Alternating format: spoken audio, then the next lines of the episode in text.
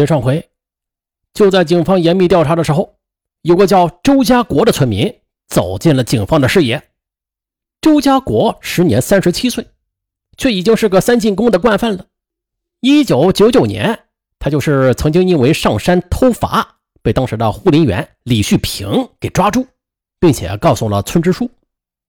因为此事，周家国将李旭平痛打了一顿，二人也算是有了旧仇。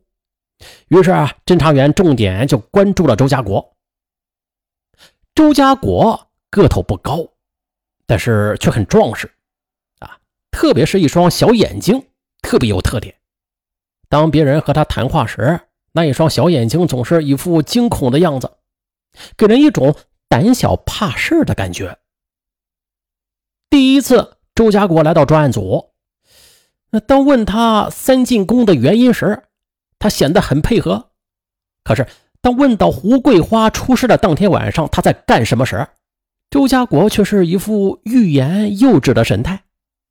哎，最终在侦查员的追问之下，周家国才说：“呃，那天晚上我是丢了二十块钱，被老娘知道后打了我一顿，我有些生气，于是就进房间。”把气撒到了老婆身上，我把她打了一顿，然后第二天听说邱家出了怪事我也跑去看热闹，呃，之后就去了亲戚家，两天之后才回来的。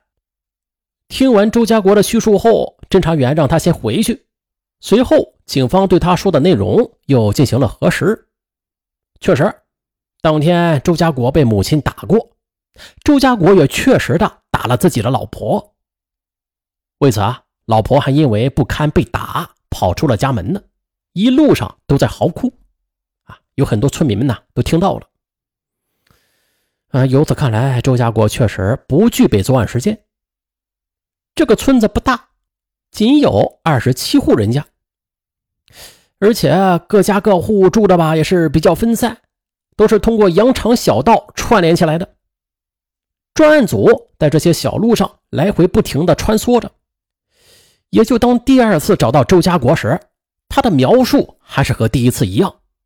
虽然找不到疑点，但是专案组的成员却总是觉得这个人身上有问题。终于，在案件即将陷入僵局的时候，侦查员又得到了一个重要线索：村民老李的儿子儿媳都在外地打工，家里就老两口和一个孙子。这天晚上。小孙子突然哭着喊着，让老李去外边捡白天掉在院子里的皮球。老李拗不过他，便起床了。可是，就在他刚走到院子里的时候，就看到了可怕的一幕。只见一个白色的影子，正从胡桂花家悄无声息的就飘了出来。借着微弱的月光，隐约中就发现了那个影子穿着的。正是胡桂花生前穿过的一套衣服，老李大惊，也顾不得皮球了，赶紧跑回了家中，咵的一下子关上了门。这一夜，老李都没有敢睡得太沉，并且惊醒了很多次。啊，好不容易熬到了天亮，他立刻来报案了。在听完了老李的叙述之后，侦查员有些不置可否。他们肯定是不会相信什么鬼神的，但是瞧着老李说的又是一本正经，又不由得不信，这里到底是隐藏着什么隐情啊？你确定你看到的就是胡桂花？侦查员问老李。啊，对，我和他家是邻居，他的那身衣服是他的小儿子从外地买回来给他的。之前他就穿着那件衣服来我家串过好几次门呢，我认得。老李严肃地说着。刑警随后就和老李一起又来到了胡桂花家。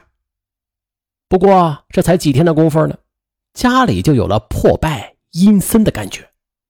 屋顶上有了蜘蛛丝，桌子上还有一层灰。在仔细的检查了家中的物品之后，侦查员发现。胡桂芳的那几件衣服确实不见了。嗯，虽然不信邪，但是眼前这一幕，再加上老李的叙述，大伙儿的心里多少还是有些自己的想法的。而这消息传到村子里之后，村民们更是深信不疑，都说胡桂花又回来了，把她最喜欢的衣服给带走了。有了这样的想法之后，晚上就再也没有人敢出门了。那就连这平日夜里听惯了的风声啊，大家都觉得不是那么简单了。虽然一时之间人心惶惶，但是侦查员们还是按部就班。为了稳定民心，二十多名侦查员干脆啊就住到了村旁的一家小饭店里。又通过了再一次的摸排，关于邱家的两个谜团就摆在了面前。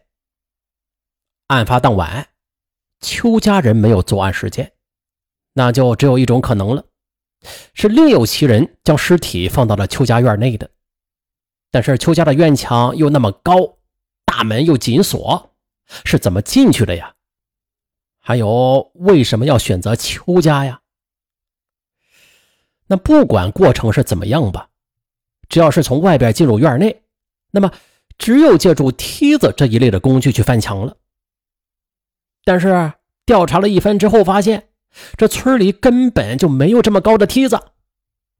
但是不管怎么说啊，将一具尸体扔进了别人家中，那首先这样的行为就是极其恶毒的。侦查员判定，凶手这么做的目的啊，只有两个：第一，可能是邱家的熟人，有可能是亲戚或者是朋友，他。熟悉邱家的环境，能够在黑夜里走山路。第二，就是和邱家有仇了，杀了人之后嫁祸给邱家。根据这两点猜测啊，警方又开始从邱家的社会关系开始调查。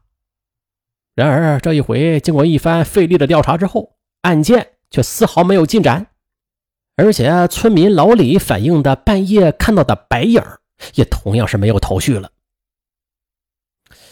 就在这时，邱家这边又得到了一个新的情况，说啊这邱家大院原本是兄弟三人住在一起的。十多年前，啊，这邱家老大呀娶了个漂亮又能干的妻子，一家人都很高兴。可就在老大新婚一年之后，就突然就患上了怪病。一开始吧是下半身不听使唤，后来直接就卧床不起了。而恰巧这时村里就来了个江湖郎中，他郑重其事地说：“老大呀是撞邪了。”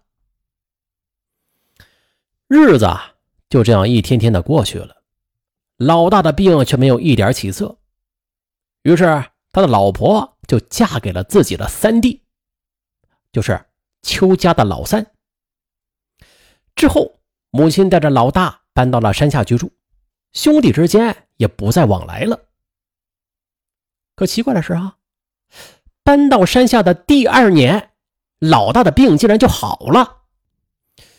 自从家里出现了抛尸案，有人就猜测是不是当年害老大的邪物又回来了呀？听完邱家人的介绍，侦查员告诉他们，这些都是无稽之谈。肯定是有人呐在吓唬你们的。随后，侦查员又一次对邱家的社会关系梳理了一遍。可让人没有想到的是，这一次警方却有了意外的收获。原来，邱七竟然是周家国的远房表弟。啊，只是两家来往的并不密切。周家国呢，也只是几年前。曾经帮着表姐干过半天的活儿，仅此而已。此时，距离案发已经是过去了半个月了，可是案件却迟迟没有进展，村民们就愈发的相信，哎，这里肯定是有什么邪事存在的，甚至就是在大白天，村民们都不敢去地里干活了，啊，就害怕遭遇到什么不干净的东西。呃，就在警方全力破案的时候。又得知了之前村里曾经发生的一件事儿，说这死者胡桂花家之前有个叫来福的邻居，从小痴呆，啊，长大之后也是神志不清，除了吃睡，那剩下的就是到处乱跑。有一天，来福不知道从哪里抱回家一个大西瓜，这东西在山上那可不常见，啊家里人都以为他是在外边偷的呢，都想劝他还回去。可是来福根本就不听，他将西瓜就抱进屋里，锁上了门，一个人在里边将西瓜全部都给吃了，吃的肚子圆滚，躺在床上就起不来了。哎呀，家人见他这个样子，也就由他去了，晚饭也没有叫他。可没曾想啊，到了晚上九点多呢，来福突然就发出了凄厉的惨叫声，家人来到他的房间。只见他正在地上打滚呢，没一会儿的功夫，来福渐渐的就不再动弹了。哎呀，家人也不知道他是怎么了，还以为撞上邪了呢，也就没有声张。第二天早上，便草草的将来福给下葬了。可是现在这么想一想，来福的死和胡桂花一家当时毒树墙中毒时的样子是如出一辙。村民们不仅又想。这来福和胡桂花家是邻居，难不成胡桂花家里真的有什么不妥吗？到这时，专案组也是没有想到啊，这一起抛尸案竟然引发了一系列的人命案。看来这些事件背后不简单。专案组认为，这个凶手一定就在这一百七十名的村民当中。这一系列的案件很有可能就是同一人所为。